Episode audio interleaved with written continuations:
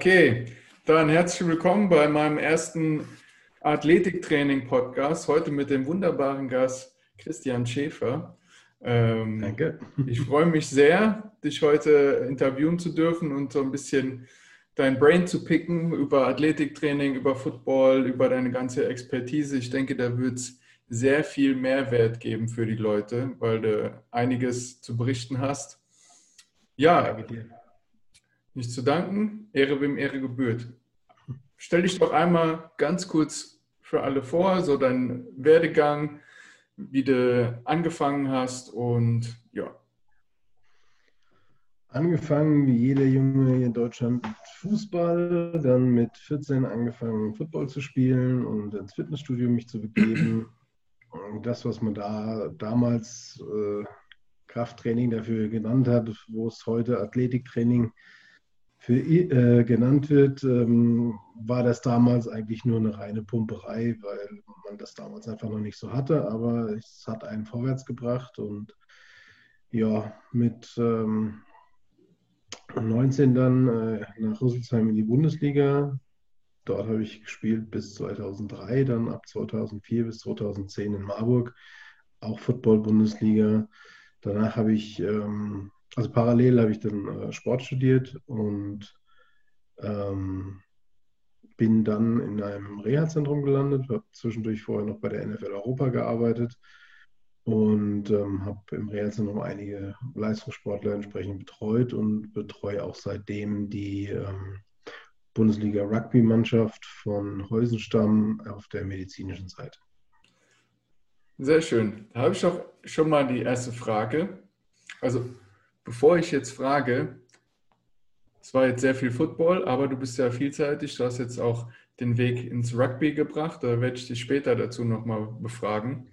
Ich habe auch zwischendurch die Jugendauswahlen beim Football trainiert. Ich habe auch nebenher noch ähm, die Kickbox-Bundesliga-Mannschaft von KGM trainiert und auch die ähm, Kickbox-Nationalmannschaft der ähm, äh, für zwei Jahre auf der medizinischen Seite her. Also Sportarten äh, in alle Richtungen. Sehr divers, ja. Ähm, für die ganzen jungen Zuschauer, sag doch mal, wie du dich gefühlt hast oder was sie beachten müssen, weil du bist ja direkt von der Jugend in die Bundesliga und das ist ja ein riesen Leistungsgefälle. Also das Niveau ist ja ein ganz anderes von der Jugend und dann direkt Erstliga. Was kannst du da jungen Leuten mitgeben? Wie war das für dich? Also der, der Punkt ist es, das größte Problem, an was die meisten scheitern, ist der Kopf. Und zwar äh, gerade auch im Football, man ist es gewöhnt, man spielt Hessenauswahl, man spielt Jugendnationalmannschaft. Das ist meistens einer Sache geschuldet, dass man entweder ein Riesentalent hat, äh, entsprechende Größe mitbringt, die entsprechende Masse mitbringt oder die entsprechende Geschwindigkeit mitbringt. Der Punkt ist, wenn man dann aber direkt in die Bundesliga will, die Jungs sind plötzlich alle schnell, die haben plötzlich alle Technik, die hitten alle entsprechend hart und haben auch noch Erfahrungen dazu. Ja? Und sich da dann mit dem Kopf erstmal damit abzufinden, dass man eben plötzlich nicht mehr der große Star in der Mannschaft ist, sondern sich da erstmal seinen Platz verdienen muss und entsprechend hart dafür arbeiten muss, ähm, ist das nächste. Und damit einhergeht halt auch, dass man entsprechend einen hohen Aufwand im Athletikbereich betreiben muss, damit man körperlich da mithalten kann, weil die Jungs haben halt einfach schon ein paar Jahre mehr Trainingserfahrung drin und die bewegen in der äh, Regel ganz andere Lasten. Und äh, wenn dann halt diese Kraft oder diese Kondition mit ähm, Technik äh, übereinkommt, dann muss man sich da erstmal durchsetzen. Und für meist, die meisten scheitern echt am Kopf dass sie nicht gewohnt sind, diesen Trainingsaufwand zu betreiben und eben nicht der große Star sind, sondern erstmal ihren Platz finden müssen, vielleicht ein, zwei Jahre erstmal Backup sind, bis sie dann erstmal ihren Platz in der Mannschaft sich erarbeiten können. Ähm, da knackt bei vielen schon das Ego vorher ein. Ähm, die Frage dazu jetzt, Du bist ja direkt in die erste Liga. Hättest du es besser gefunden, quasi ein paar Ligen drunter dann einzusteigen? Zwar nicht auf diesem Leistungsniveau, aber hättest dann mehr Spielzeit gesehen und wärst vielleicht äh, langsamer an das Ganze rangeführt worden? Auf keinen Fall. Das äh, Problem, also wenn man wirklich die Ambition hat, hoch, hochklassig zu spielen, sollte man so früh wie möglich direkt den Sprung dorthin schaffen, weil einfach das Niveau im Training ein ganz anderes ist. Man mhm. hat bessere Trainer ja. und man hat äh, sehr viel leistungsstärkere Mitspieler, von denen man im Training lernt. Ja? Und ähm, äh, das ist, ein, ist, eine Erfahrung, die, die kann einem keiner wiedergeben in, in den unteren Ligen, was da ein riesen Niveauunterschied einfach in jedem Training vorhanden ist. Klar, aber dann äh, ist die Frage immer, wie viel Spielzeit kriegt man und nur durch Spielen wird man eigentlich richtig besser. Ja, im Training kann man sich natürlich einiges erarbeiten, aber du musst auch spielen. Ja, das ist die Frage. Also ich, das schönste Beispiel ist, glaube ich, die Saison 2003 von uns in Rüsselsheim gewesen. Ähm, wir hatten 65 Leute im Kader, es konnten nur 45 pro Spiel aufgestellt werden. Wir hatten 22 Nationalspieler, wir hatten ähm, fünf Imports, Amerikaner, und zwei europäische Imports und der Rest hat auch schon länger Bundesliga gespielt.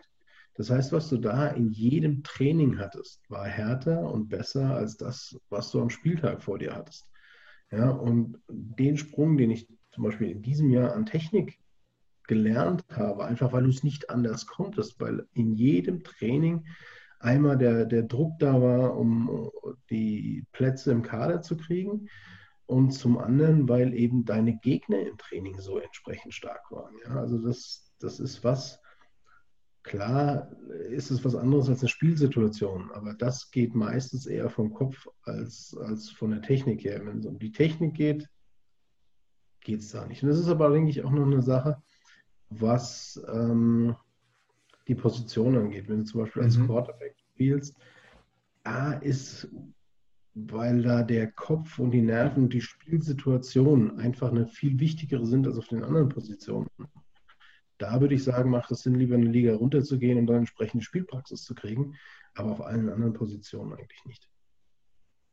Da gibt es so einen schönen Spruch, wenn du die ganze Zeit äh, dich mit Gurken umgibst, wirst du irgendwann zur Gurke. Und genauso ist es auch das Level nach oben, ja. Absolut, ja. Ja, ich meine, ja, also ich musste jetzt ein bisschen reißerisch fragen. Ich bin da, da, absolut deiner Meinung, ja. Aber es gibt ja auch welche, die sagen, ähm, wenn du da äh, quasi direkt wechselst, wirst du verheizt. Ja, weil du noch nicht, äh, weil du jung bist und äh, da noch nicht mit, ja, nicht wirklich mithalten kannst, ja. Äh, nein, eigentlich ist es eher andersrum das Verheizen, das ist ja im Endeffekt das, wenn du jemanden hast, der sehr talentiert ist, ja.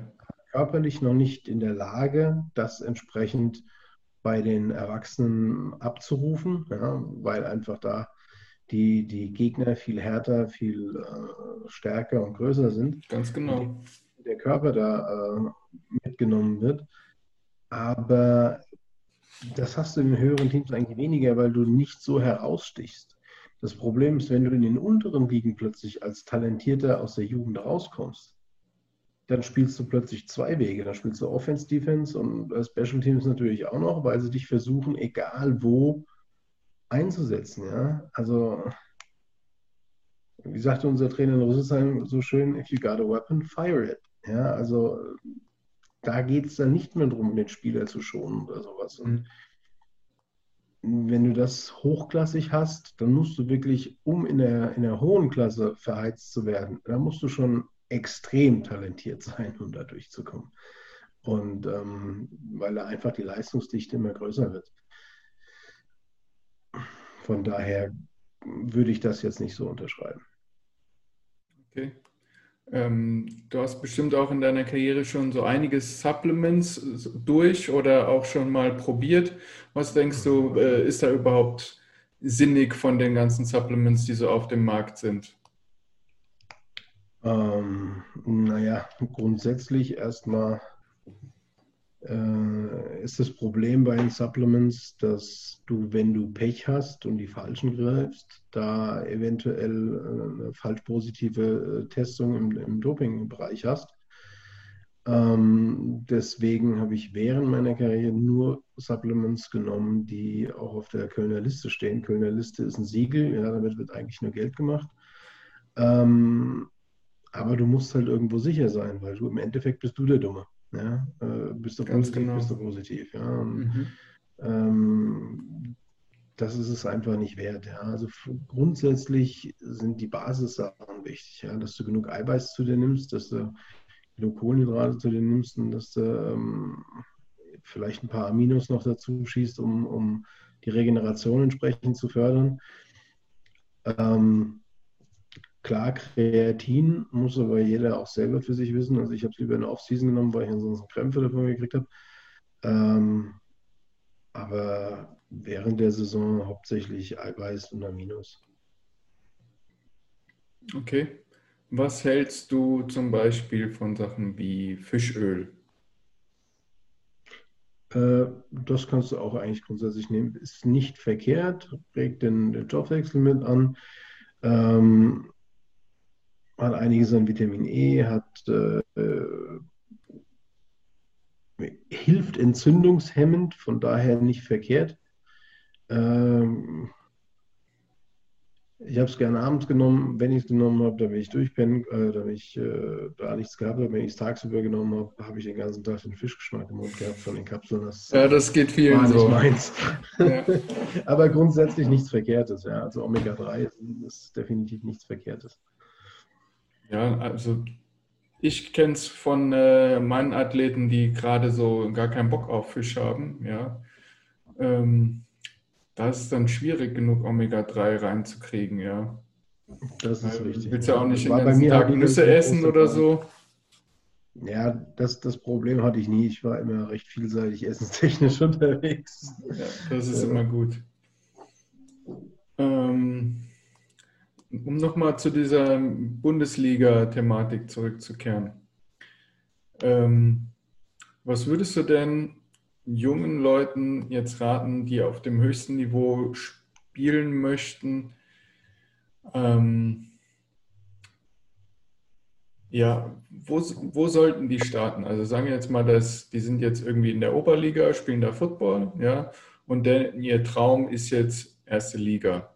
Und wir gehen jetzt mal davon aus, dass ein gewisses Talent da ist, ja, sollten die extra Runden schieben, ja, extra Trainingseinheiten schieben, sollten die vielleicht äh, in die Staaten schielen, vielleicht äh, sich in Colleges irgendwie versuchen, da zu liebäugeln oder.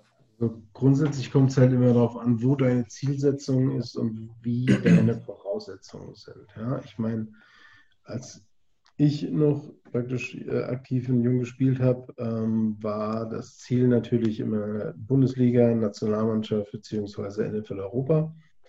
Und an den Sprung über den Teich hat damals kaum jemand gedacht noch. Ähm, klar, mit der Zeit dann, äh, dass jetzt Björn Werner ist oder, oder ähm, Zoscher oder, also es haben ja inzwischen einige deutsche Spieler den, den Weg in die NFL gefunden. Ähm, die meisten über, die, über das College oder teilweise High School und dann College und äh, dann NFL. Ähm, ging auch noch anders wie ein äh, Böhringer, der sich halt direkt in in äh, rüber geschafft hat. Aber nichtsdestotrotz muss man halt erstmal gucken, was hat man für Voraussetzungen. Ja, und die NFL hat äh, ganz klare Reg Regularien, was ihre ähm, Prospects angeht, was Größe, Gewicht und Geschwindigkeit angeht.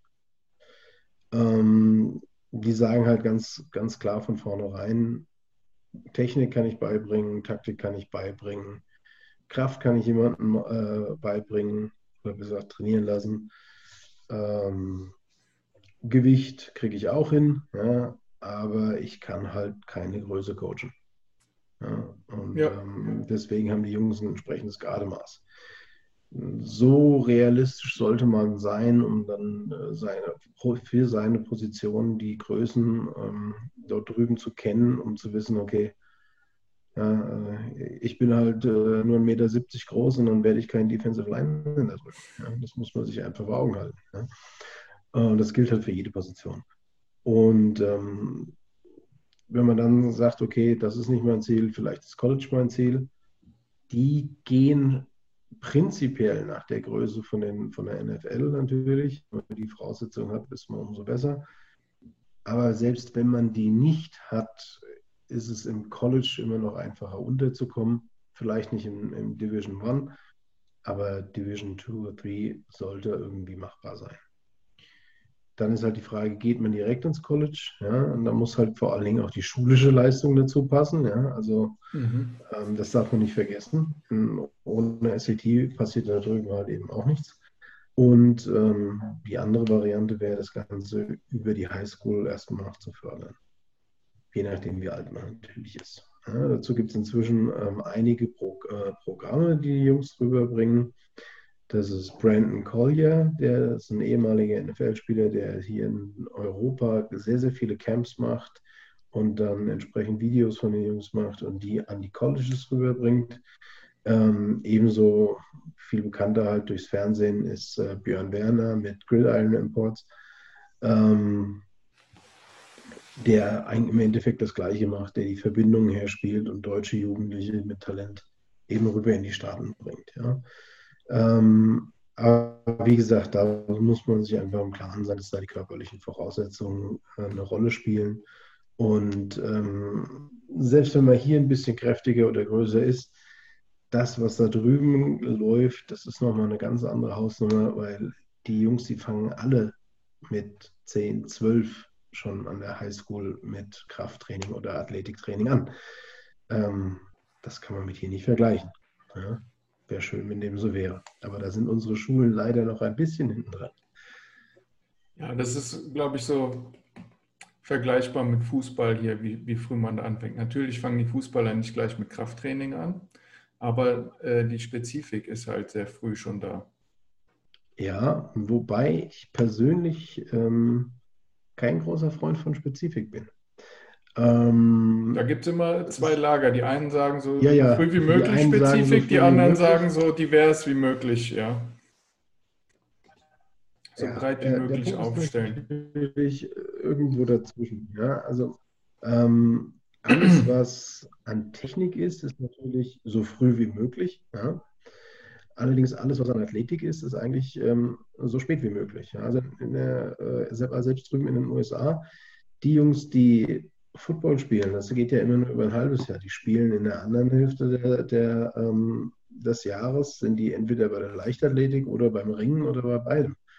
Ja, also es gibt keinen, der da drüben kein Track läuft und es gibt keinen, der da drüben nicht auch entsprechend ringt. Also gerade die dicken Jungs. Ja, und das ist essentiell und das sieht man halt auch an der Technik von denen. Ja. Also wenn, wenn du dir das Combine anguckst von der NFL, wie die Jungs ihre 40 Yards laufen oder ihren Shuffle oder ähnliches, die haben, ähm, was die Athletik, was das Sprinten angeht, was das Laufen angeht, ist das eine ganz andere Welt als äh, das, was hier läuft. Ja? Und deswegen, wie gesagt, äh, auch an, mit anderen Sportarten, ja, die spielen teilweise bis ins College rein Basketball oder sowas. Ja? Das ist absolut nicht verkehrt. Ja? Und das muss man sich einfach mal vor Augen halten, dass die athletische Ausbildung hier in Deutschland leider dadurch, dass in den Schulen nur so wenig gemacht wird, eigentlich das Ganze eine Katastrophe ist. Gerade wenn es irgendwann komplexer wird. Ja, auf jeden Fall. Also ich bin da absolut bei dir. Ja, ich bin auch dafür, so viele ähm, Sportarten wie möglich zu betreiben. Ähm, vor allen Dingen überall mal reinzuschnuppern, so ein paar Sachen zu übernehmen, weil je mehr ähm, Bewegungsaufgaben du deinem Körper gibst, umso leichter lernst du auch neue Techniken. Ja? Umso leichter ist es für dich, ähm, ja, neu, neu zu lernen, dann deine Motorik umzuprogrammieren. Ja, das ist. Ja, das kommt immer ganz darauf an, wie man, das, das, äh, wie man da rangeht. Ähm, das Schöne ist halt, also ich meine, man, man sieht auch generell, dass man in den USA da anders mit umgeht und viel offener dem gegenüber ist, dass man sich, egal wo, Sachen aus anderen Sportarten auch abguckt und die für seine Sportart entsprechend adaptiert. Ja. Also ich meine, überlegen wir mal, wie lange es gebraucht hat. Das war Jürgen Klinsmann, der das erste Mal mit einem Athletiktrainer in der Nationalmannschaft angetreten ist. Wobei der nicht so erfolgreich damit war. Aber das, vom Prinzip her stimme ich dir zu, ja. Weil erstmal ein Pionier war und das musste man da halt erstmal etablieren. Ja, also ähm, da ist ja im Fußball inzwischen auch schon äh, eine ganze Menge äh, Wasser in den Rhein runtergelaufen, dass da äh, eine super Entwicklung ist, ja. Ähm, aber das hat halt gedauert. Ich meine, guck dir mal jetzt äh, die Fußballer an im Vergleich zu vor 20 Jahren, als es äh, angefangen hat. Ja, ich meine, guck dir das Champions League-Finale an, also die Bayern-Jungs, die sind schon. Athletisch gesehen haben die einen Riesensprung gemacht. Das ist, das ist Wahnsinn, ja. Aber einfach die, diese Offenheit, mal nach links und rechts zu gucken, ja, vielleicht andere Sportarten, ja, wenn ich mir überlege, so, hm, äh, das haben die Leichtathleten in Deutschland auch schon immer gemacht. Ja. Sachen wie Umsetzen, Reißen, Stoßen, also Gewichtheberübungen beim Sprinten umzusetzen, ja, das haben die vor 30 Wobei es in jeder Sportart so ein bisschen so einen Trend gibt und dann einen extremen Trend, also dass dann quasi fast nur noch Krafttraining gemacht wird. Und dann wird gesehen, ähm, dass es quasi schon überschwappt und dann findet man so peu à peu den Optimaltrend, ja zwischen den Techniksachen, zwischen den Kraftsachen, zwischen den Athletiksachen. Ja, du darfst natürlich auch nicht vergessen, dass es immer variiert. Ja, also du hast ja einmal den Trend, dass du überhaupt erstmal was greifen musst und dann versucht man das zu optimieren, wenn man praktisch etwas aus einer anderen Sportart versucht zu adaptieren. Gleichzeitig hast du auch noch das Problem, das Problem? Ähm, die Entwicklung, dass sich in deiner Sportart natürlich etwas entwickelt. Ja? Ähm, dass innerhalb deiner Sportart sich die, die Regeln teilweise ändern, die Techniken ändern, ähm, die Taktiken auch ändern und dadurch natürlich wieder die anderen Positionen. Da, da, da fällt mir das, Football ja. ein, ja. Das ist äh, ja kaum noch Kontaktsportart. Für mich gefühlt, ja, gegenüber früher kein Helmkontakt mehr, kein, kein äh, wildes Tackling mehr, ja, dann musst du auch aufpassen, wie tief du bist mit der, beim Tackling und so weiter. Früher, das waren richtige Brecher, die da auf dem, auf dem Feld standen, weil du einfach so einen, so einen muskulären Panzer auch brauchtest, weil so viel Kontakt war. Und jetzt ja, sehe ich, wie unter, die Spieler unter... immer dünner und athletischer werden. Ja, immer dünner würde ich nicht sagen, aber immer austrainierter. Also, ähm, und unterschätzt das nicht. Die Jungs, die da jetzt auf dem Platz stehen, die sind immer noch groß und schwer. Ja? Das ist äh, nicht zu unterschätzen, aber der, der Speed ist halt in der Regel, der wird immer mehr, immer schneller.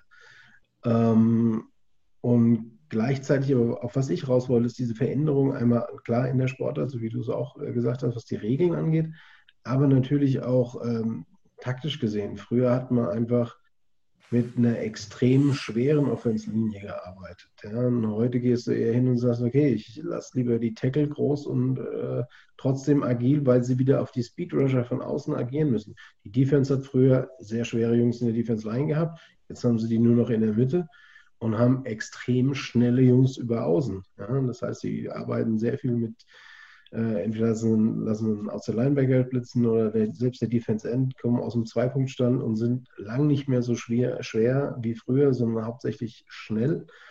Ähm, dementsprechend muss die Offense Line ja natürlich auch reagieren. Ja? Bringt ja jetzt nichts, wenn ich einen ganz behäbigen auf die äh, Tackle-Position stelle, wenn der einfach am Speedrusher überhaupt nicht da ankommt, weil er schon an ihm vorbei ist, bevor er aus dem Dreipunktstand ist. Mhm. Ja? Von daher ähm, hast du natürlich auch immer Entwicklung innerhalb der Sportart, innerhalb der Position. Ähm, Klar, und da musst du dann natürlich du den Bedarf adaptieren. deinen Spieler anpassen. Ja. Und ähm, aber was halt das, das Wichtige ist, ist, was erstmal zählt, und das sind ganz, ganz viele, die das vergessen, ist zu versuchen, deinen Körper so stabil zu kriegen, dass du nicht verletzungsanfällig bist, dass du versuchst, keine großen Disbalancen im Körper zu haben, ja, dass du, dass der Rumpf sehr stabil ist, dass die Beine entsprechend stabil sind, ja, muss das immer, äh, weil A kommt da die Kraft raus, aber B brauchst du die halt auch, um stabil zu sein, ja, und das ist halt das, das große A und O, ja, denn jede Verletzung nimmt dir Trainingszeit, ja, und äh, ist es jetzt da so eine Kleinigkeit, dass du mal eine Woche raus bist, dann ist das schön. Aber es gibt Verletzungen, da bist du fast ein ganzes Jahr draußen. Ja? Und das ist halt man hat halt nur eine gewisse Zeit im Leistungssport äh, zu bestehen. Ja? Das ist, äh, und da musst du jedes einzelne Training musst du nutzen können. Ja? Und wenn du da wegen irgendwelchen Blödsinn dich verletzt ja? oder einfach weil du nicht, nicht in der richtigen äh, äh, nicht richtig konzentriert bist oder nicht, nicht entsprechend stabil bist, weil du eben die Sachen vorher nicht richtig gemacht hast, dann kostet dich das Zeit. Ja? Das, ist kann auf jeden Fall kosten. ein Punkt, aber ähm, wie siehst du das mit ähm, ja, zu viel Training, Überlastung? Ja, die Verletzungen, genau die dadurch auch noch kommen können, wenn man zu viel möchte. Das ist definitiv ein Punkt. Dafür brauchst du einen guten Trainer, der das halbwegs überwacht. Ähm, das gilt aber nicht nur fürs, fürs ähm, Krafttraining, sondern man muss sich immer das Gesamtvolumen angucken, was die Jungs bewegen. Was ich da zum Beispiel sehr problematisch finde, ist eben zum Beispiel das äh, Nationalmannschaftstraining im Rugby bei den Siebenern, die ein unheimlich hohes, hohes Volumen fahren und auch unheimlich viele Wettkämpfe haben. Ähm, und da die Personaldecke eben auch bedingt ist weil es eben in Deutschland noch ein Amateursport ist, ist natürlich da auch eine Verletzungsdichte da, die auch eher unschön ist. Ja. Auf der anderen Seite brauchen sie halt entsprechend viel, weil, ähm, weil es eben ein Amateursport ist und um eben mit den großen Nationen mithalten zu können, musst du eben auch entsprechend viel trainieren. Ja. Das ist, äh, beißt sich die Katze in den Schwanz. Ja. ja, aber wenn du halt nicht regeneriert ins nächste Spiel reingehst, dann akkumuliert sich das natürlich auch wieder. Ja, richtig. Selbst wenn du im nächsten Spiel noch keine Verletzung hast, hast aber wieder eine Ermüdung nochmal obendrauf, ja. Und vielleicht im dritten oder vierten Spiel, wo dann der Muskel total im Arsch ist, ja, hast du halt nicht mehr ähm, dieses schützende Muskelkorsett, ja, weil dann der Richtig. Muskel halt müde ist und dann gibt halt das Band auf. Ja. Oder was anderes, ja, je nachdem ja, was richtig, da passiert ist. Absolut, vollkommen richtig. Ja, aber der, der Punkt ist halt, und das ist das Problem, wenn es nicht gerade um Fußball geht, das nehmen wir mal außen vor, aber in allen anderen Sportarten, wenn du versuchst oder wenn du dir guckst, äh, anguckst, wie die Trainingshäufigkeit bei, in anderen Nationen ist, in der Jugend, da ist das nicht von wegen, ja, wir haben zweimal Training die Woche. Nee, die trainieren, also jetzt mal als Beispiel USA, die trainieren jeden Tag. Warum? Weil sie es in der Schule machen. Die haben ein ganz anderes System als bei uns. Ja? Das ist aber was anderes, wenn du von der Jugend an darauf getrimmt wirst, jeden Tag zu trainieren oder quasi ins kalte Wasser geworfen ja, wirst. Das ist ja genau und das, was ich meine. kommt es quasi von 0 auf 100, jetzt trainier mal jeden Tag und spiele noch obendrauf. Richtig. Und da herangeführt werden an die und ganze das ist genau, das ist ganz, das ist genau das Problem, was sich hier in Deutschland bietet. Aber das bietet sich in allen Sportarten. Ja? ja also ähm, da sind wir leider noch sehr hinterher. Ja, vor allem, weil äh, heute, heutzutage ist es ja schon, schon fast unmöglich, in der Jugendmannschaft zweimal die Woche äh, zu trainieren und halbwegs alle Kids da zu haben. Mhm. Ja, weil äh, dann ist Schule hier, Schule da und dann ist es nachmittags und dann haben die Eltern keine Zeit, weil die müssen ja gefahren werden, weil alleine hinlaufen oder mit dem Bus fahren dürfen sie nicht. Und also es gibt eine ganze Menge Baustellen, die da zu beachten sind. Ja, das ist nicht ohne. Ja, auch wenn es schön wäre, einfach mal Schnips zu machen und äh, man hätte da ein anderes System, was Sport auf einer ganz anderen Ebene fördert. Ja, also ganz egal welche Sportart. Ähm, Hast du da eine Idee im Kopf, wie das möglich wäre? Es wäre über, über Kooperationen von Vereinen mit Schulen möglich. Mhm. Dafür ist aber in der Regel kein Geld da. Dafür haben die Vereine in der Regel kein Geld und die Schulen haben weder Geld noch Interesse dran, weil äh, wenn das Lehrer machen würden, müssten die es ja ehrenamtlich machen. Und da beißt sich auch schon Geld. Gut, die Trainer raus. würden dann wahrscheinlich vom Verein beauftragt werden. Ja, aber das Problem aber die Schulen ist, würden dann eventuell Trainer, entweder Hallen die Trainer, stellen. Nein, du hast das Problem, wenn du, wenn du einen Trainer das mit der Schule kombiniert machen würdest, mhm. müsste das ja schon nachmittags passieren.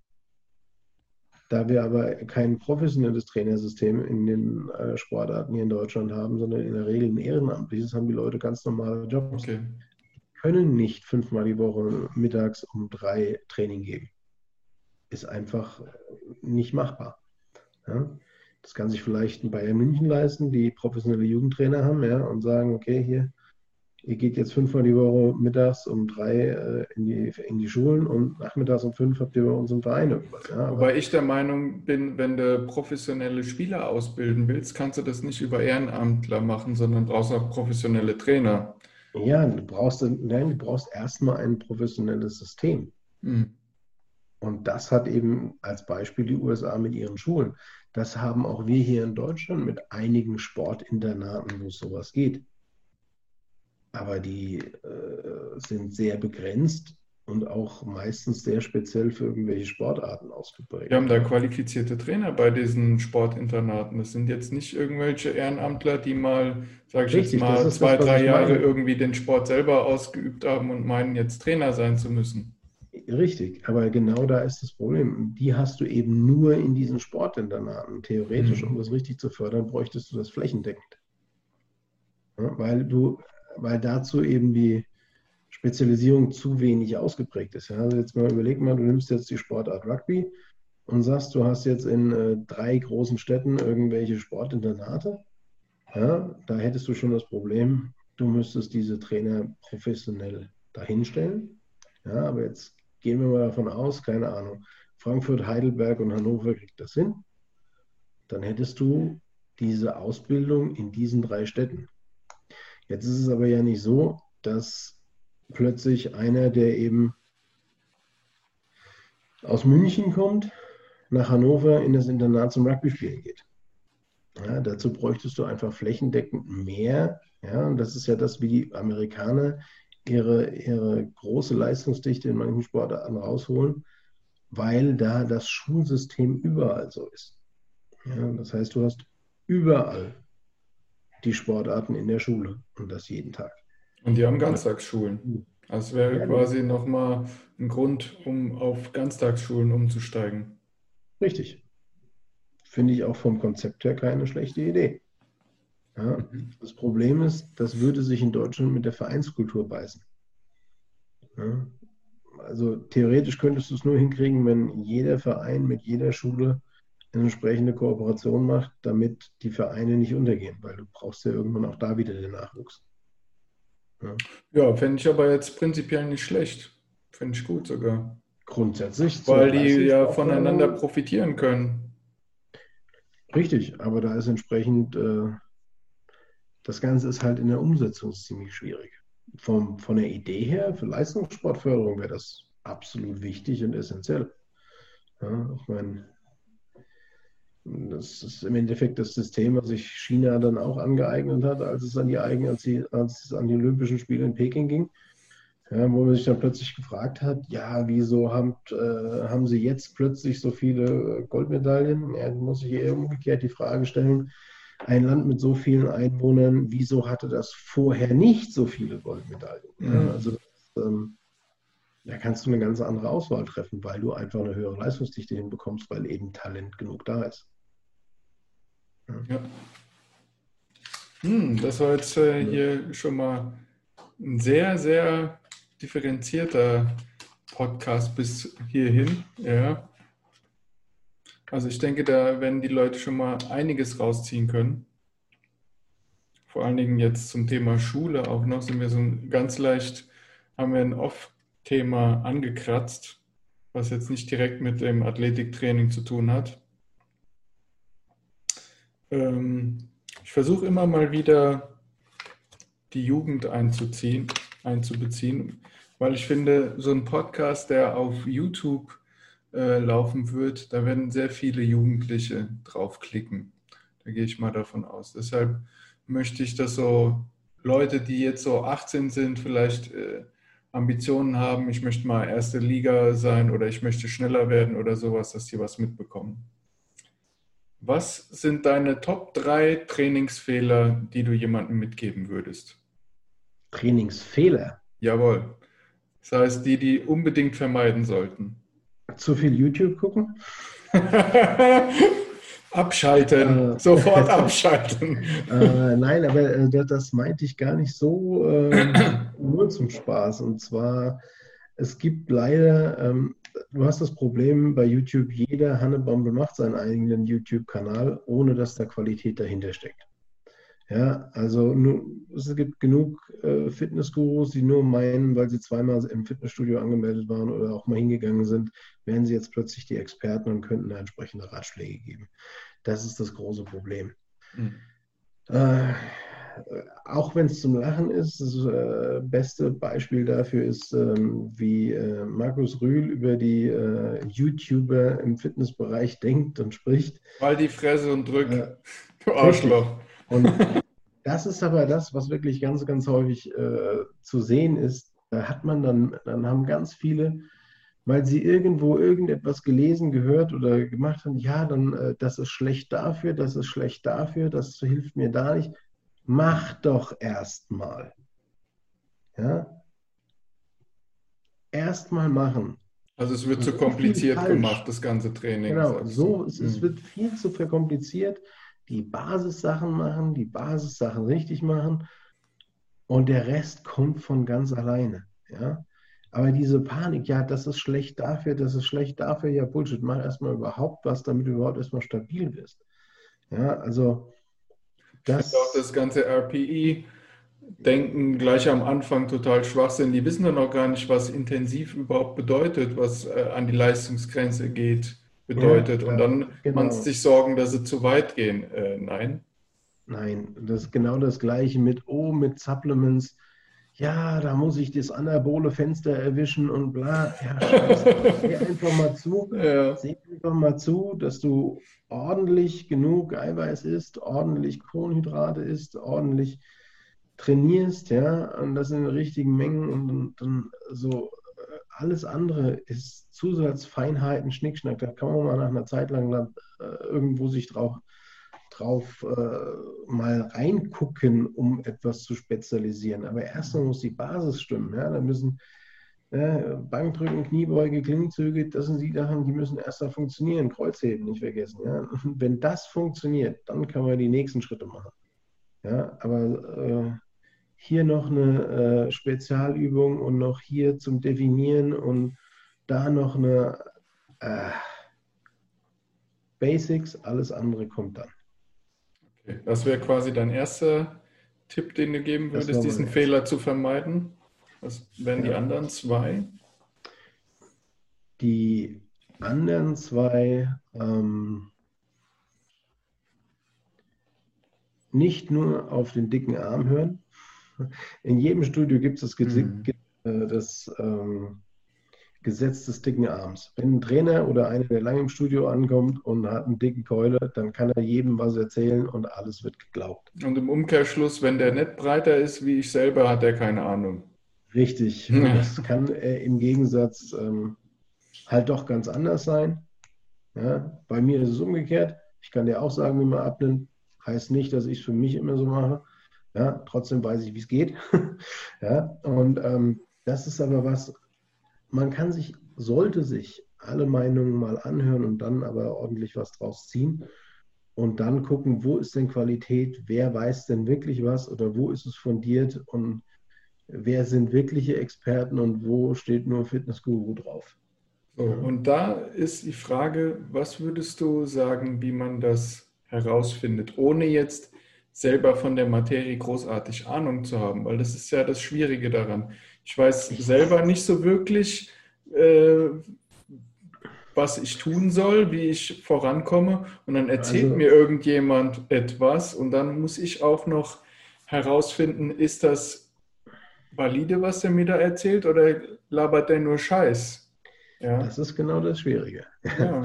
ähm, da kann man hingehen, kann vielleicht den einen oder anderen, der schon länger Trainingserfahrung hat, da um Rat fragen, wer denn da wirklich Ahnung hat.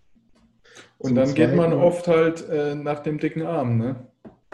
Ja, deswegen ein bisschen differenzierter. Und wenn man dann guckt, ähm, einmal, was hat, der, was hat derjenige für eine Ausbildung?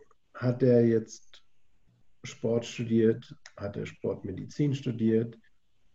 Ähm, wie redet er, was kann er das, was er, da was er mir da erzählt, kann er das auch erklären oder hat er das nur irgendwo her? Ja, dass er wenn ich aus der Flex lese ja, oder, oder sonst was, klar, das ist, äh, steht auch in der Zeitung, aber ist halt doch was anderes, als wenn ich entsprechende Fachliteratur äh, lese. Ja? Und deswegen immer hinterfragen, was erzählt er mir da, warum erzählt er mir das und kann er mir auch erklären, woher und warum das so ist. Ja?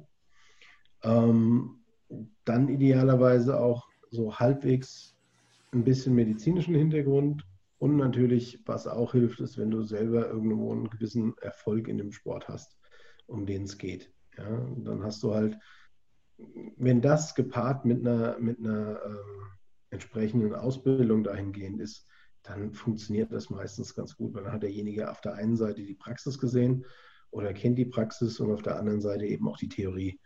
Und das Beste liegt irgendwo dazwischen. Und ähm, wenn jemand aber beide Seiten kennt, dann hilft das halt unheimlich weiter. Ja, und gerade diese Frage nach dem, was er mir da erzählt, kann er es mir auch erklären? Und woher weiß er das? Das ist, denke ich, somit das Wichtigste.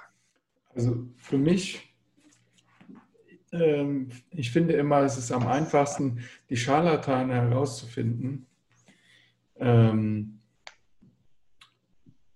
indem du mal zuhörst, was für Wörter benutzt werden. Das heißt, wenn die so einem Anfänger äh, mit ganz vielen Fachbegriffen um die Ohren werfen, dann weißt du schon immer, hm, hat er das so verstanden, weil wenn ich das einem Affen nicht in fünf Sätzen erzählen kann, dass er das kapiert, dann habe ich selber vielleicht nicht verstanden. Ja. Das ist auf jeden Fall ein Indikator, da wollen sich oft, äh, viele Leute einfach nur wichtig machen, indem sie Begriffen um sich schmeißen. Richtig. Aber ähm,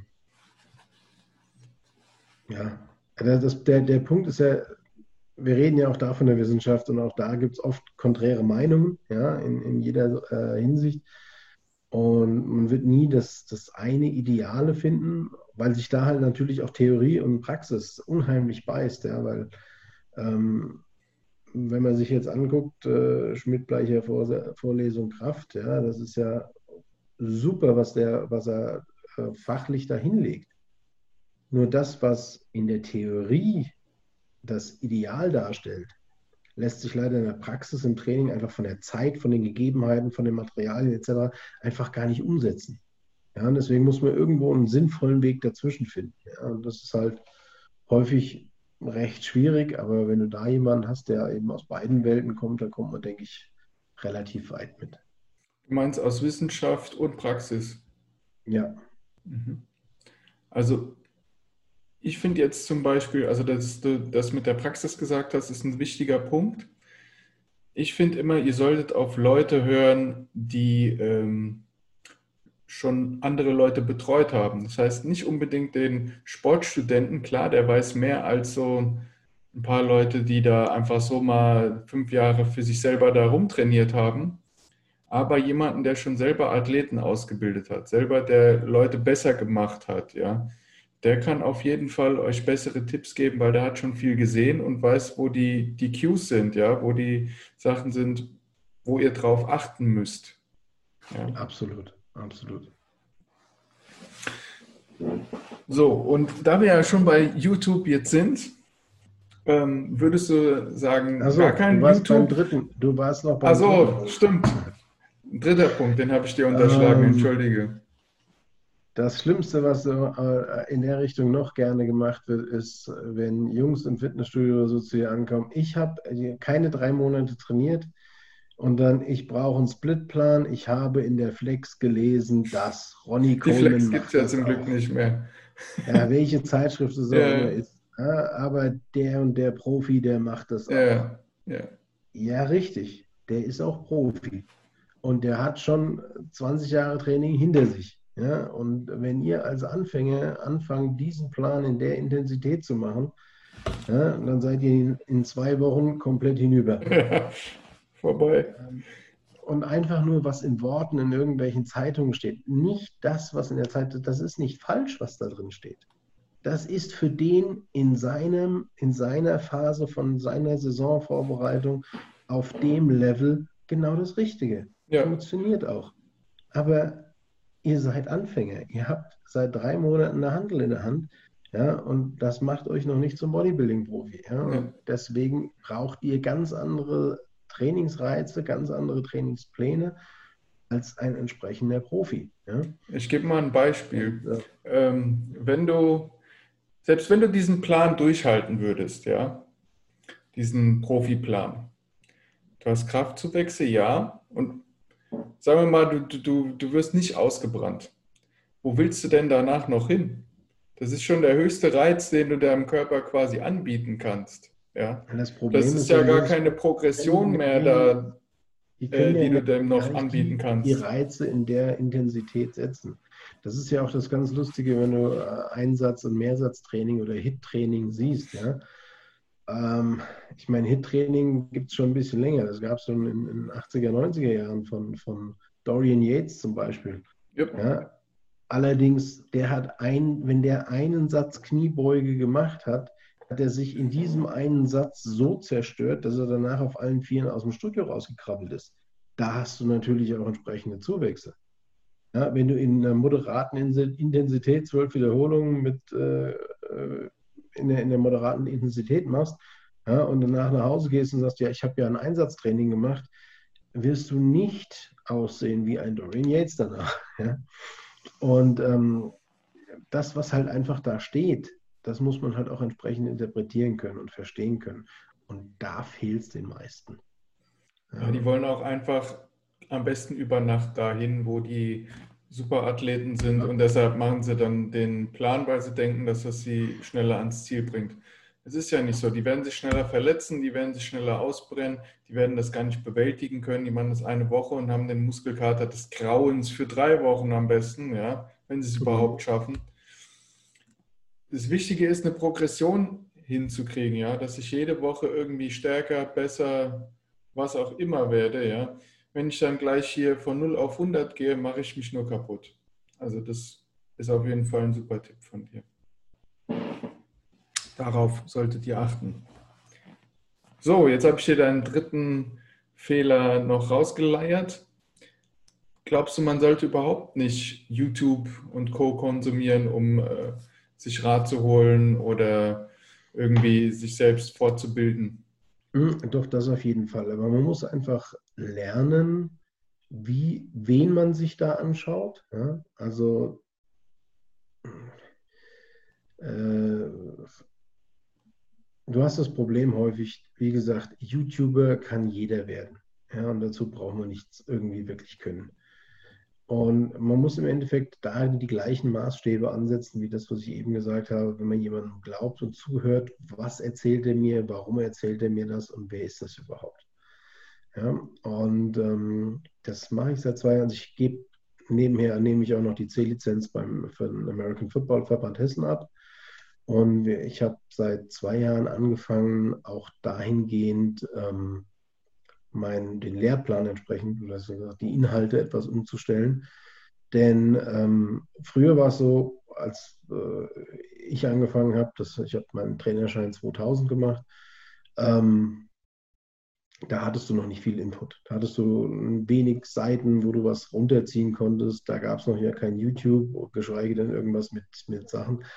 Da brauch, musstest du dir Bücher kaufen, musstest dir Videos aus den USA bestellen oder sonst irgendwas. Ähm, das brauchst du heute alles nicht mehr. Dementsprechend gehe ich ein bisschen davon weg, äh, die Inhalte etwas eher äh, so ausgeweitet zu haben, sondern ich reduziere das eher, sondern ich gehe eher darauf ein, wie kann ich als Trainer, der weiß, ich kann mir alle Informationen aus dem Internet holen. Ja, und jetzt reden wir von einem äh, Trainer, Jugendtrainer in der Landesliga, keine Ahnung, Neunmann-Football, die gerade wenn es hochkommt, zweimal die Woche Training haben. So, und der gibt jetzt äh, Offense Line Drill oder sowas beim, bei YouTube ein und da kommen äh, 1200 Videos. Ja? So, die Hälfte davon ist von Profi- oder von College-Mannschaften. Jetzt ist die Frage, kann ich das, was die dort zeigen, auch für mich überhaupt adaptieren? Ja, das fängt bei den ganz simplen Sachen an. Äh, es fängt beim Equipment an. Ja? Wenn der Drill fünf Leute und zwei Schlitten, äh, die, die irgendwas halten an Pads und zwei Schlitten äh, beinhaltet, dann weiß ich ganz genau, das Material hat der überhaupt nicht. Ja? Zum nächsten ist er froh, wenn er überhaupt genug Leute hat, die dort sind, ja? geschweige denn, die ihm noch beim Training helfen, den anderen das Training zu erleichtern. Ja? Das hast du einfach nicht. Ja? Du musst einfach gucken, okay, welchen Drill kann ich denn überhaupt bei mir umsetzen? Dann das nächste, kann ich den Drill, den ich jetzt so für richtig befunden habe, dass er für mich Sinn macht. Also zum einen, dass ich ihn praktisch umsetzen kann. Zum zweiten, dass er mir auch für meine Spieler was weiterbringt. Ja, Oder, ja das ja, muss natürlich das Niveau das muss gegeben sein. Ja. Kann ich das auf das Niveau runterbrechen? Und ähm, zum Dritten, kann ich das überhaupt coachen? Weiß ich denn überhaupt, was die wichtigen Coaching-Punkte dabei sind? Ja? Oder lasse ich sie einfach stumpf das Ding runterlaufen? Keine Ahnung, ob es für mein Team was bringt oder nicht, weil es sieht ja gut aus, macht ein Profi ja. ja? Aber dass auch ein Profi, wenn er, also ein Profi-Coach, wenn er mit Profis arbeitet, dass er auch die andauernd verbessert, korrigiert und, und, und Sachen damit einbringt. Das geht häufig unter. Ja? Und das ist mhm. im Endeffekt auch das, was du äh, machst, wenn du, wenn du Fitness-Videos oder so ähm, annimmst oder guckst. Also da musst, musst du dir halt immer die Frage stellen, bringt mir das für mein Ziel was? Habe ich überhaupt die Möglichkeit? Habe ich dieses Equipment irgendwo, dass ich das umsetzen kann? Ja? Und dann hilft es mir bei meinem Ziel auch weiter? Ja? Und weiß ich, auf welche Punkte es darauf ankommt? Ja? Was sind denn die Coaching-Punkte? Welche, auf welche Sachen muss ich dann achten? Mit den Coaching-Punkten, das ist immer ja, so ja. ganz schwierig. Das ist sehr davon abhängig, welche Vorerfahrungen du als Coach hast. Das ist auch absolut. genauso immer, wenn du dir das selber beibringst, die Sachen. Du meinst zwar vielleicht, dass die Cues da und da liegen, ja, weil du vielleicht nicht den, genau den Winkel siehst, in welcher Körperhaltung die Person gerade ist. Meinst du, keine Ahnung, die Hüfte ist auf, keine Ahnung, 45 Grad, dabei ist die fast auf 70 Grad geöffnet. Ja, und dann äh, ist das Ganze schon zum Scheitern verurteilt, weil du da schon in einer ganz falschen Position startest. Ja. Schwierig ist auch, wenn du solche Drills, wie du schon gerade gesagt hast, übernimmst für dein Coaching, ist auch immer die Frage, wie viele Teilnehmer habe ich im Training. Gerade so bei so breiten Sportarten äh, ist es immer so die Sache. Ich, wir sind alle keine Profis dort, ja, das sind dann Hobbysportler und dann weißt du nicht, habe ich im nächsten Training, weiß ich nicht, 15 Mann oder nur 10, ja, weil die sich vielleicht nicht abgemeldet haben. Und äh, ja, so bei den Profis hast du da keine Schmerzen. Die müssen jedes Mal im Training erscheinen und da weißt du ganz genau, wie viele Leute du coachen musst. Ja, klar.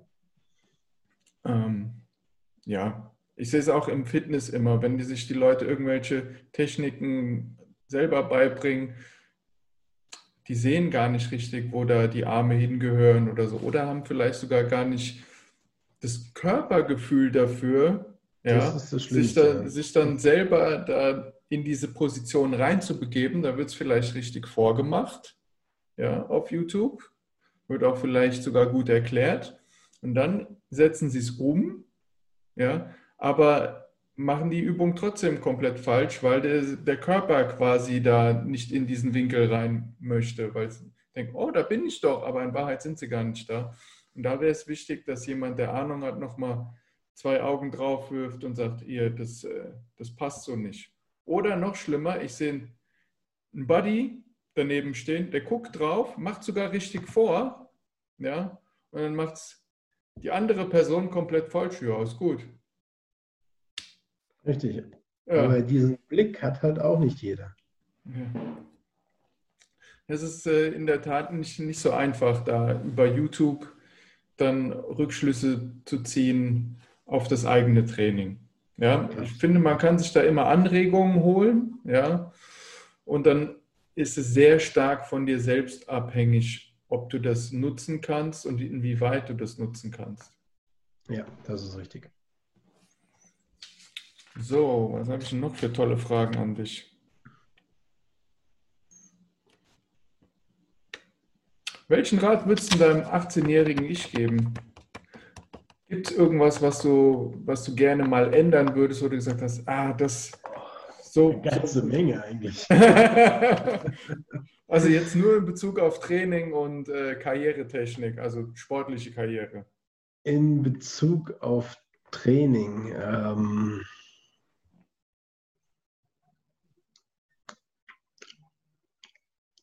Ja, weniger in meinem 18-Jährigen, mehr, mehr in meinem vielleicht 14-Jährigen.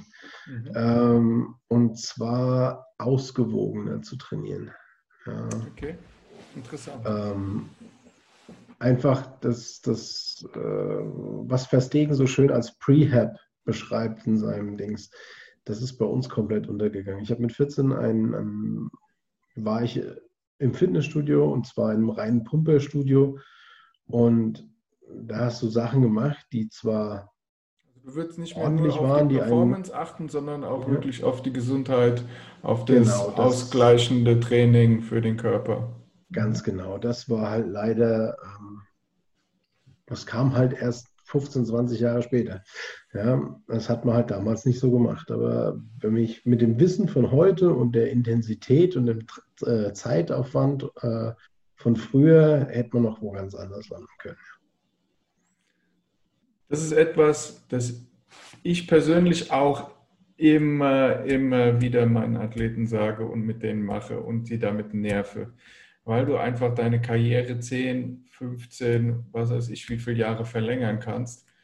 Ähm, Absolut. Verletzungsfreier bleibst und diese Wehwehchen, die du zwischendrin kriegst, zwangsläufig, wenn da irgendwann Pattern Overload ins Spiel kommt, ja, dann musst du dagegen arbeiten. Ja, weil du machst immer und immer und immer wieder die gleichen Techniken, arbeitest immer und immer wieder in diese, in diese gleichen Vektoren rein. Du musst auch mal die Muskulatur von der anderen Seite stimulieren, dass du dann wieder gerade gerückt wirst. Absolut. Das ist ein, ein sehr guter Punkt. Also schreibt euch hinter die Ohren, nicht nur auf Performance achten. Ähm, ja, was, was würdest du jemandem raten, wie er schneller wird? Ja, also jetzt nicht nur die, diese, diese Kraftaspekt, sondern jemand, der sagt, ähm, ich will meine Quickness verbessern, ich möchte meinen 40-Yard-Dash verbessern, was würdest du denen raten? Also hast du schon mal zwei komplett unterschiedliche Sachen angesprochen. Ne? Also komplett unterschiedlich nicht, aber äh, ja. ja. das sind zwei, zwei, zwei andere Sachen. Ja. Also ein 40-Yard-Dash hat, braucht ganz andere Voraussetzungen als, als äh, wirklich eine Quickness beim, beim Shuffle zum Beispiel. Der wichtigste ähm, Drill, bei dem beim, beim Combine auch drauf geguckt wird von den Coaches, ist nicht der 40-Yard-Dash, ja, der so nach oben raus zeigt, weil da kann man es am einfachsten vergleichen, sondern es ist wirklich der T-Shuttle, äh, mhm. T-Shuttle, ähm, wo du praktisch ähm, 290 und 180 Grad Drehungen dabei hast. Ähm, da bist du nämlich wirklich bei der Quickness, ja, weil es darum geht, wie schnell kannst du die Richtung wechseln aus dem Vollsprint und wie schnell kannst du abbremsen, um eben einen sauberen Richtungswechsel zu vollziehen. Und das ist nun mal bei Sportarten wie beim Football eben das Elementare. Ähm, weil der 40 Dash, ja, das ist schön und gut. Ja, da kannst du auch an schöner der Sprinttechnik arbeiten. Aber die Sprinttechnik hat in dem Fall bei der Quickness recht wenig zu tun, weil. Ähm, das ist der Topspeed, den du da halt misst. Beim genau, das ist der Topspeed, um den ja. es geht, ja. Aber der Topspeed. Äh, man Klar hast du auch Beschleunigung ja. am Anfang, aber de, de, du hast es nicht wie bei diesen anderen Drills, wo Klar, du ständig nur, wieder wer, beschleunigen wer, musst. Wer, und wer läuft das im Endeffekt? Das laufen ein paar Receiver, die mal ihre Route laufen. Die laufen im Topspeed. Alles andere ist Quickness, weil sie eben, mhm. und da, auch bei Receivern auch nur ein paar Mal im Spiel, weil sie ansonsten andere Routen laufen und da geht es darum, wie komme ich von der Line of Scrimmage weg, wie kann ich den, den Cut setzen, wie setze ich mich in die richtige Zone rein. Und da sind wir wieder bei Beschleunigen Ja, und das sind eben die, die Elemente, also Beschleunigen, Abbremsen und Richtungswechsel. Und das sind nun mal die elementaren Sachen bei, bei ähm, Sportarten wie Football, aber das ist beim Rugby. Bei fast Fußball, allen Spielsportarten. Basketball genauso. Ja, von daher ist das da auch ähnlich. Ähm, und das ist aber das Elementare. Ja? Also, äh, und ähm, was den Sprint, den normalen 40-Yard-Dash angeht, ist klar, du kannst den, den, ähm, den äh, Start kannst du entsprechend trainieren, aber was ganz wichtig ist, was in fast allen Sportarten nicht funktioniert ist oder beigebracht ist, ist einmal eine gescheite Laufschule, ja, mhm. also eine ordentliche Knöchelarbeit ja. Ja oder beziehungsweise eine ordentliche Fußarbeit ja. äh, mit dem aktiven Knöchel. Und was bei den meisten fehlt, ja, das muss ich bei mir selbst zugeben. Ich habe es auch erst gelernt, als ich in der Bundesliga war und dann im Wintertraining äh, in der Leichtathletikhalle plötzlich mal einen dabei hatte, der eben Leichtathlet war und der dann gesagt hat, ja, es ist schön, wie ihr alle lauft, aber das ist ja eine Katastrophe. Ja? Und der einem dann wirklich mal die Technik beigebracht hat. Ja? Das Problem ist, Laufschule macht irgendwie jedes Team, jede Mannschaft äh, zum Warmmachen, aber da, trabt jeder vor sich hin, ja? weil keiner weiß, warum er diese Übungen macht und auch keiner drauf guckt und coacht und sagt, hier, ihr müsst das und das und das so machen. Ja? Und man muss eben da beim Aufwärmen schon genauso konzentriert sein wie bei nachher, auch wenn es langweilig ist, aber man muss genauso konzentriert sein und genau die Intensität reinlegen, wie man es nachher beim, beim eigentlichen Training, beim Techniktraining, beim Kontakttraining eben auch macht. Ja. Amen. Und ähm, das ist, da wird immer in allen Mannschaftssportarten drüber geschludert. Ja, mhm. Und die, die, beim Sprint, dieser aktive Knöchel und die Zugbewegung, ja, gerade aus, dem, aus, den, aus den Issues raus, dass du dich über den Schwerpunkt drüber ziehst, das fehlt bei den meisten. Ja. Ist aber, wie gesagt, auch bei den meisten Spielsportarten nicht so wichtig, weil wann kommst du überhaupt erstmal in diese Beim Topspeed, so dann brauchst ja. du das auf jeden Fall. Genau, aber wie oft kommt das im Spiel vor? Ja, also das, was du hauptsächlich hast, und deswegen Beschleunigung ist fast nur Druckphase, ja, Abbremsen richtig. auch. Und deswegen hast du aber genau das Problem, dass du bei vielen Mannschaftssportarten, gerade wenn es äh, wenn schlechte Platzverhältnisse sind oder sowas, du ganz schnell das Jumpers Knee hast. Ja? Mhm. Also praktisch die Patellasehnenreizung ähm, oder Patellasehnenentzündung, weil eben diese Riesendisbalance da ist, weil diese Zugbewegung gar nicht so zum, zum, zum äh, Tragen kommt und deswegen der hintere Oberschenkel, also die Ischios meistens zu schwach sind in der Relation. Ja. Absolut. Ja.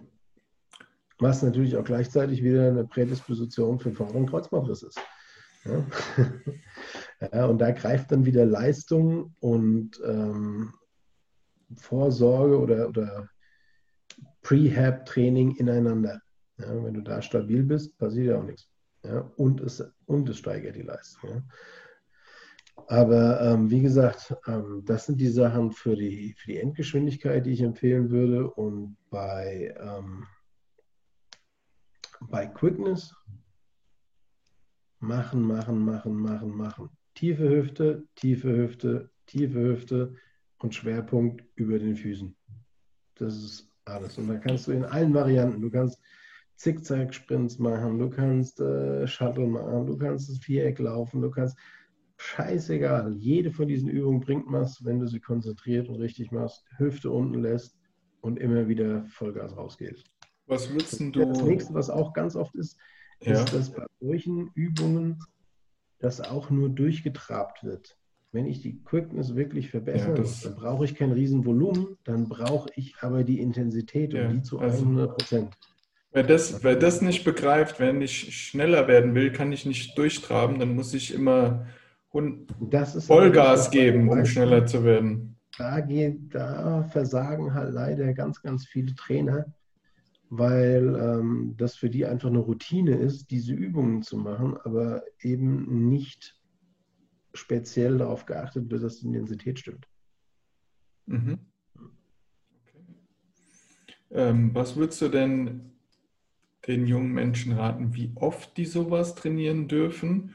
und was da so an äh, Trainingszeit, also sagen wir jetzt mal pro Drill, wie viel Zeit dafür maximal aufgewendet werden darf und wie viel Pause dazwischen?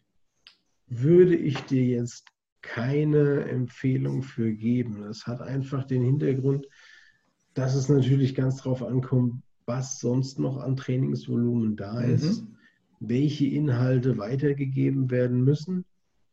Ähm, also jetzt, wie gesagt, ich beziehe es jetzt gerade mal wieder auf Football, oder das kannst du ja, auch auf Rugby oder Handball, andere, alle anderen Sportarten beziehen. Football ist eigentlich ein ganz, ganz schönes Beispiel, weil du da halt die taktische Komponente sehr, sehr groß ist und gleichzeitig auch eine, eine hohe technische Komponente hast, die ja alle trainiert werden. Das Problem ist, das sind Zeitfresser. Mhm. Taktik, gerade auch in der Jugendverständnis, sind riesige Zeitfresser im Training. Jetzt hast du aber im Training nur begrenzt Zeit. Ja, und bei der typischen Jugendmannschaft, die zweimal Training die Woche hat, wird es halt schwierig, Inhalte wie Kondition oder Schnellkraftverbesserungen oder Schnelligkeitsverbesserungen in einem großen Umfang unterzubringen. Und da bist du dann natürlich selbst dabei, das nebenher noch zu machen. Ja? Okay, gehen wir mal ähm, von, vom Optimalfall Off-Season aus. Da möchte jemand äh, seine Quickness verbessern und sagt sich so, ich habe jetzt hier, weiß ich nicht, zwei, drei Monate Off-Season. Was kann der denn da machen? Wie oft kann der trainieren? Wie muss er, kann, muss er das gestalten? Also ich würde ja, du musst natürlich gucken, da bist du natürlich wieder dabei, du musst ähm, solche Übungen in der Theorie, da sind wir wieder bei der Theorie, komplett ausgeruht mit langen Pausen dazwischen weil du willst ja die Intensität entsprechend hoch haben. Mhm. Gleichzeitig willst du aber auch noch dein Krafttraining unterbringen. Jetzt machst du in der Hypertrophie, gerade am, äh, in der, in der Off-Season, natürlich am Anfang auch entsprechend Hypertrophie. Das heißt, du haust den Muskel entsprechend in die Ermüdung rein. Würdest du ähm, denjenigen Hypertrophie raten oder würdest du eher raten, wenn die. Das kommt ganz drauf an, wen du da vor dir hast. Okay. Mhm. Ja, und ähm, auf welchem Also ich wollte jetzt da, darauf hinaus, dass man ja auch IK-Training machen könnte, um einfach die Kraft zu steigern. Ja, das macht ja auch Sinn, aber das ist genau der, der, der Punkt. Du machst nicht durch, das, durch die komplette Off-Season machst du kein IK-Training. Das machst du eher kurz vor der Saison und dann in der Saison, damit du eben nicht so in die Ermüdung reingehst, damit es dann wieder funktioniert, weil du dann natürlich auch wieder die Spiele hast. Weil du das Volumen rausnehmen ja. willst in der Saison. Weil du das Volumen rausnehmen willst, ja. Und äh, Deswegen verschiebst du da wieder die Hypertrophie eher auf die Offseason. Ja. Wie gesagt, ich will ganz bewusst da jetzt nichts zu sagen, ähm, also im, im Sinne von, von Empfehlungen für geben, mhm. weil es einfach zu, zu differenziert betrachtet werden müsste und du halt eben das Problem hast, einmal die Theorie, wie bringt man sinnvoll unter und dann die Praxis, wie viel Zeit habe ich denn, das ob das in der richtigen Phase ist, unterzubringen. Oder ich muss ja auch gucken, wie, wie ist derjenige drauf? Braucht derjenige nur die Technik? Fehlt es dem an der Kraft? Oder da sind ja ganz, ganz viele Komponenten, die du damit reinspielen musst. Ja? Dann musst du dir im Endeffekt musst du dir die Jungs angucken und sagen, okay, du bist so und so weit, du kannst es so und so machen und bei dir macht das mehr Sinn, wenn wir es eben lieber mal weniger, dafür intensiver machen. Ich verstehe das absolut. Ich versuche nur immer so ein bisschen mich in diese jungen Menschen reinzuversetzen, ja, und ähm, denen was mitzugeben, was sie am besten, ja, wo sie gleich einen Mehrwert davon haben. Ja, klar ist es grundsätzlich erstmal machen, schwierig. in sich reinfühlen, äh, in sich reinhören und merken, ey, kann ich jetzt drei Tage nicht laufen oder kann ich die Übung gar nicht machen, weil ich gestern so Kniebeugen gemacht habe, dass ich den, den Fußkampf von anderen Sätzen mache, dann brauche ich auch diese Übung nicht machen, weil dann wird nichts mehr rumkommen. Ja, das ist das, was die meisten jungen Leute lernen müssen. Auf der einen Seite, dass sie ordentlich Vollgas geben und auf der anderen Seite dann trotzdem in sich reinhören und zu fragen, ja, was macht denn jetzt Sinn? Ja, weil ich gestern so intensiv trainiert habe, was mache ich denn dann am nächsten Tag? Mache ich dann vielleicht eine regenerative Einheit? Trabe ich nur ein bisschen aus? Fahre ich nur ein bisschen Fahrrad? liegt dann mein, mein äh, Hauptaugenmerk eher auf dem Oberkörper, weil ich untenrum nichts machen kann. Also das musst du einfach, idealerweise hat ein junger Mensch idealerweise einen fähigen professionellen Trainer an der Hand, der ihm sagt, tagesformabhängig, was er am nächsten Tag tut. Es ist aber die ideale Weise, wird nicht der Fall sein.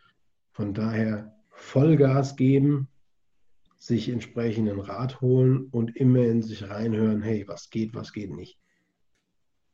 Damit kommt du hast es ja schon angesprochen, ihr sollt immer ähm, voll ausgeruht in das nächste Training gehen. Ja, also nicht nur vom muskulären her, sondern auch vom, vom Kopf her. Wenn ihr schon in dieses Training da reingeht und denkt so, ja, ich, eigentlich habe ich hier gar keinen Bock gerade, ja, ich bin total müde gefühlt, dann wird es auch kein gutes Training werden und dann werdet ihr auch nicht kein gutes Training werden und B, äh, gerade bei Kontaktsportarten hast du eben das Problem, dass sich die Verletzungsgefahr um ein Vielfaches erhöht. Klar, aber wir reden jetzt hier nur von den Quickness Drills. Ja, selbst da. Ja. Haben wir ja, ja. vorhin schon gesagt, ja. Die kumulierte Ermüdung. Sonntags, wenn du meinst, dass du sonntags morgens ein gutes äh, Training abliefern kannst, wenn du Samstagnacht die komplette Nacht durchsäufst, nicht unbedingt zu empfehlen. Nee. So, ich glaube, wir kommen langsam äh, dem Ende entgegen. Eine Frage habe ich jetzt einmal nach hinten gestellt, die auch immer wieder kommt, äh, wenn es ums Thema Leistungssport geht. Äh, was nehmen die Jungs, dass sie da an diese Spitze sind? Ja, du warst jetzt lange genug an der Spitze, warst in der ersten Bundesliga, hast auch schon Nationalmannschaft Leute betreut. Was kannst du zu dem Thema sagen? Was kannst du den Leuten mitgeben? Ist es so, dass da dass du irgendwas nehmen musst, dass du an die Spitze kommst? Oder äh, ist die Verführung da hoch? Oder wie sieht es aus? Naja, also du musst, ich sag mal, im Amateursport brauchst du nichts nehmen, um irgendwo an der Spitze zu landen. Ja, natürlich gibt es da einige, die auch das machen, macht für mich aber weder Sinn noch irgendwas anderes, weil du ruinierst deine Gesundheit komplett, um da irgendwas zu machen. Im Profisport, klar, je mehr Geld drin steckt und je mehr eine Sportart, ähm, ich sag mal, gleichförmig ist, ja, äh, umso geringer der technische Aspekt, umso mehr größer der athletische Aspekt, umso mehr kommen halt auch äh, solche unterstützenden Sachen zu Tragen. Klar wird das oben gemacht, ja. Aber raten keinem. Ja. Verstehen im Amateurbereich schon gar nicht. Weil was meistens unterschätzt wird, ist, was das Zeug alles an Nebenwirkungen entsprechend haben kann. Und ähm, das ist halt das Lustige. Du kommst ins Fitnessstudio, die Jungs, irgendwelche Spargeltarzans kommen an, sind nach drei Monaten, sehen sie aus wie, wie King Kong. Und drei Monate später sind sie eben genauso ein Spargeltarzan wie vorher auch. Haben sich dabei aber dann halt die, die Organe kaputt gemacht und haben sich dabei gleichzeitig noch irgendwelche Muskelabrisse geholt, weil Muskeln eben schneller wachsen als Sehnen und äh, du ganz andere Be Belastungen plötzlich tolerieren kannst. Es ist einfach nicht gesund. Ja? Ich meine, klar ist es leistungsfördernd, so ist es nicht, sonst wäre es nicht verboten und sonst wäre es nicht so beliebt in, in, in manchen Bereichen. Aber ähm, raten absolut nicht. Ja. Ja, ich also ich kann das nachvollziehen, dass das äh, Profisportler machen. Ja, ich sage, in dem Moment, wo es um Geld geht, ist klar. Ja, ich meine, das ist äh, genau, dann ist er nämlich. Äh, wo ziehst du halt auch die Linie? Ja, im Büro trinkt jeder Kaffee, weil er oder, oder arbeitet länger und trinkt dann halt nochmal irgendwelche Energy-Dinge, um länger durchhalten zu können ja, oder nimmt äh, Kopfschmerztabletten, weil er arbeiten muss und ein Projekt fertig muss, kriegen muss, oder hat Schnupfen und nimmt äh, Aspirin-Komplex, um besser arbeiten zu können oder länger arbeiten zu können. Ja, und Profisportler wird es vorgeschrieben, äh, vorgeworfen, wenn er das macht. Ja. Also das eine, eine, eine moralisch sehr bittere Linie, die einem Sportler vorgeworfen wird. Und immer da, wenn es um Geld geht, da zählt nun mal nachher nur das, was unten rauskommt. Und das ist die Leistung. Deswegen kann ich das auch keinem Profisportler vorwerfen. Äh, gut oder förderlich finde ich es halt trotzdem nicht. Ja. Du kannst mich gern korrigieren, äh, falls ich da ähm, daneben liege, aber die 5%, die das vielleicht ausmacht, da was zu nehmen, die machen in deinem Vertrag Millionenunterschiede, weil du da halt diese 5% besser bist. Das macht den Unterschied, ob du einen Supermax-Vertrag kriegst oder nur einen normalen Vertrag. Und da verstehe ich das dann auch schon wieder, dass sie das Risiko ja. eingehen, A, erwischt zu werden, B, die Gesundheit kaputt zu machen und die Reputation, wenn du dann auch noch erwischt wirst, zu zerstören. Absolut richtig, ja. Und wie gesagt, das unterscheidet sich halt nochmal in, in den Sportarten. Je technischer eine Sportart ist, umso weniger wird es praktisch äh, zum Tragen kommen als bei Sportarten, bei denen der athletische Anteil eben weit überwiegt. Ja, also vergleichbar Spielsportarten zu Leichtathletik oder ähm, Radsport zum Beispiel. Wobei dann auch ähm, die Ausdauerkomponente dann wieder gepusht wird oder äh, die Konzentrationsfähigkeit. Ja, also da gibt es immer mal Wege, wie man die Leistung verbessern kann, wenn es jetzt nicht allein im athletischen Bereich ist. Oder sogar eine Kombination aus dem Ganzen. Ja. Wie gesagt, wenn ihr denkt, ihr kommt da nicht hin ohne Steroide. Das ist Quatsch. Wenn das Talent stimmt, wenn die Leistung stimmt, wenn die Leistungsbereitschaft stimmt, wenn die über Jahre hinweg die Konstanz stimmt, kann man da durchaus ohne irgendwelche Substanzen hinkommen. Die Frage ist nur, wie hoch man kommt. Ja, dann kommt dann nämlich diese, diese Gier hinzu, ja, welches Level erreiche ich? Ja? Irgendwann ist natürlich ähm, das Ganze gedeckelt. Ja? Und um dann das nächste Level zu erreichen, ist die Verführung sehr, sehr, sehr, sehr hoch in Form von vielen Millionen Euro, das zu erreichen mit solchen Substanzen. Ja, absolut richtig. Deshalb, man kann da durchaus hinkommen. Es ist dann halt wirklich diese zwei, drei Prozent, die du besser bist als dein Gegenüber, die dann halt den Unterschied auch machen. Und in Top-Sportarten, wo viel Geld ist, da kommt es auch immer auf die zwei Zentimeter an. Da sind es dann immer ähm, Zentimeterentscheidungen. Und wenn du halt die zwei Zentimeter schneller warst, ja, da mehr Boden gemacht hast, dann bist du vielleicht mit der Fußspitze am Ball vor deinem Gegner und dann machst du halt das Ding. Und diese paar Zentimeter, die holen die mitunter durch Steroide raus. Ja, ich will jetzt keine Leute irgendwie beschuldigen, aber ähm, ich kann mir nicht vorstellen, dass es irgendeine Sportart gibt, die äh, wo es keine Steroidkonsumenten gibt. Ja. Überall, wo da irgendwo mal ähm, Geld glaube, Schach fließt. und Curling ist da noch nicht so durchverseucht mit. Ja, ja, Curling von wegen. Ich, äh, die, die einen ähm, Olympischen Spiele, da wurden ja schon welche gebastelt, wo ich auch gedacht habe, Curling, was nehmen die? Wollen die schneller putzen oder was mit dem, mit dem Besen? Ja, aber es ist, es ist überall. Also es ist wirklich überall. Ähm, hast du schon mal mit den Verbänden zusammengearbeitet, also mit den Dopingverbänden? Wie war das da? Sind die da auch bei dir unangemeldet irgendwie zu dir nach Hause gekommen, damals um Kontrollen nicht. Ich hatte? Ich wurde nur in der ähm, äh, Teamkontrolle, in der Wettkampfkontrolle getestet, ja. Mhm. Aber nicht zu Hause. Beim Football ist es so, ähm, dass sie nach Hause kommen, dann musst du in der Nationalmannschaft spielen. Also aktive okay. Sportler in der Nationalmannschaft und dann wirst du halt auch da gelost, dass sie zu den, zu den, äh, zu den nach Hause kommen. Aber ansonsten hast du regelmäßige Termine bei den, bei den normalen Ligaspielen.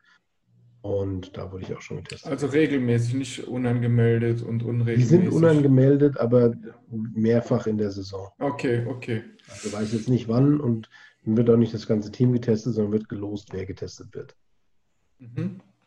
Ja, weil ähm, ich des Öfteren schon mittlerweile gehört habe, dass die Profisportler sich beschwert haben, dass es ein sehr gravierender Einschnitt in ihre Privatsphäre ist, diese Dopingkontrollen, das weil die es, immer sagen müssen, wo sie hingehen und auch spontan, wenn sie mal weggehen, ja, dann müssen sie ja, da Bescheid also wir hatten, geben. Wir hatten da einen unschönen Fall, äh, von, der drehen sie auch am Rand. Also das muss man sagen, das ist, da sind wir in Deutschland auch ganz überzogen. Ja, das ist halt so typisch deutsch. Ja, in anderen Ländern ist das definitiv anders.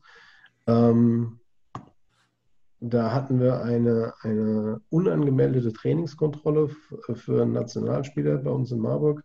Mhm. Und, ähm, der muss, die müssen zwei Monate im Voraus, oder drei Monate, zwei Monate im Voraus angeben, wann du zu welcher Uhrzeit wo bist. Das musst du dir erstmal überlegen, ja? wenn genau. du dich in deinem mhm. normalen Alltag überlegst, dass du genau angeben musst, um wie viel Uhr du in zwei Monaten irgendwo bist. Das können die wenigsten. Ja? Und ich meine, ganz genau so habe ich es auch gehört. Ja, eine, eine, eine, gewisse Planung, aber bei uns war es dann so, wir hatten ein Training in, in Marburg und unser Platz war wegen, wegen äh, Unbespielbarkeit, wird der gesperrt, weil es halt so geregnet hat. Und wir mussten auf einen anderen Platz ausweichen. Und jetzt war natürlich in dieser Eintragung nicht der Ausweichplatz, weil wir sind zum eigentlichen Platz hin, da war gesperrt und dann sind wir zum anderen gerade rübergefahren. So, halbe Stunde später kamen die Jungs von der Dopingkontrolle und haben natürlich unseren äh, Spieler dort nicht angetroffen. Mhm. Warum? Weil er im Training auf dem anderen Platz war zum Ausweichen.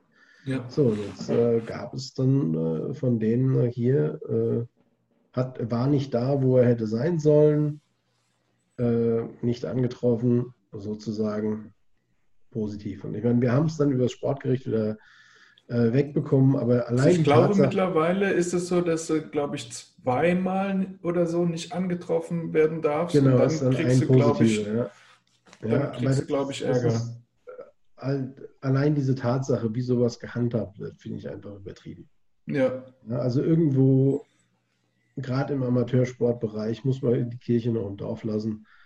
Ähm, und also ja, überall schreien sie nach Datenschutz und hier und Persönlichkeitsrechten da und dann äh, ein Profisport oder ein Amateursportler, der sich da entsprechend reinhängt, der muss dann solche äh, Bedingungen erfüllen und das, da sind wir Deutschen die Einzigen. Ja? Also das, ist, das, muss sonst nirgendwo jemand machen. Ja. Aber selbst im Profisport finde ich es zum Teil ein bisschen überzogen, weil Absolut. außer Fußball hast du keinen Profi, der davon irgendwie ja, großartig super gut leben kann, ja. Leben kann schon, aber halt nicht, nicht die Millionen macht, wie in den. USA zum Beispiel. Also in anderen Ländern verdienst du da auch bei manchen Sportarten auf ganz anderer Ebene. Und für das, was du da verdienst, sollte auch ein bisschen Privatsphäre auch noch gewahrt bleiben. Ja, du bist ja, ja sowieso ziemlich eingebunden mit deinem Verein und so. Und ein bisschen Spontanität sollte man den guten Sportlern auch noch zugestehen. Ja, ja die, die Freitagabends in die Disco willst, das kannst du ja auch nicht. Ja, okay, das kannst du als, als Sportler ja meistens sowieso nicht in dem Maße, wie das andere können. Aber ähm, wie die deutschen Verbände, auch gerade die NADA, mit den Sportlern in Deutschland umgeht, ähm, das ist schon sehr, sehr bitter. Ja? Also wenn du dir ähm, guckst, wie ein olympischer Athlet gefördert wird und äh, hier in Deutschland und ähm, dir anguckst, was jemand im Dschungelcamp verdient, dann weißt du, wo die Prioritäten liegen. Ja? Äh, wird sich aber dann beschwert, dass die Deutschen bei Olympia so wenige ähm, Medaillen holen. Dann muss man ja. aber auch ganz klar sagen, da fehlen die, die Voraussetzungen. Ja, und dann ist eben ein Herr Harding, der da inzwischen eine ganze Menge für tut. Aber die, ähm, die Voraussetzungen im deutschen Amateursport sind mit, mit im Vergleich zu anderen Ländern eigentlich eine Katastrophe. Ja. Ja, ich finde, das war jetzt ein guter Abschluss für, für unser Interview. Äh, ich glaube, wir haben jetzt auch eine gute Stunde geredet. Ähm, ja, viel Information hast du uns auf jeden Fall gegeben. Einen guten Überblick hier über deine Karriere. Du hast auch der Jugend viel mitgeben können, finde ich. Und ja, ich bedanke mich recht herzlich dafür, dass du mein Gast warst und so, so offen geredet hast. Und vielleicht machen wir ja in Zukunft noch irgendwann mal ein schönes Video über noch andere. Themen. Und ja, ich hoffe, es hat euch gefallen. Wenn es euch gefallen hat, natürlich wie immer Daumen hoch. Wenn es nicht gefallen hat, von mir aus auch einen Daumen runter und einen Hate-Kommentar. So be it. Aber so ist das halt. Alles klar. Ich wünsche euch was und auf Wiedersehen. Tschüss.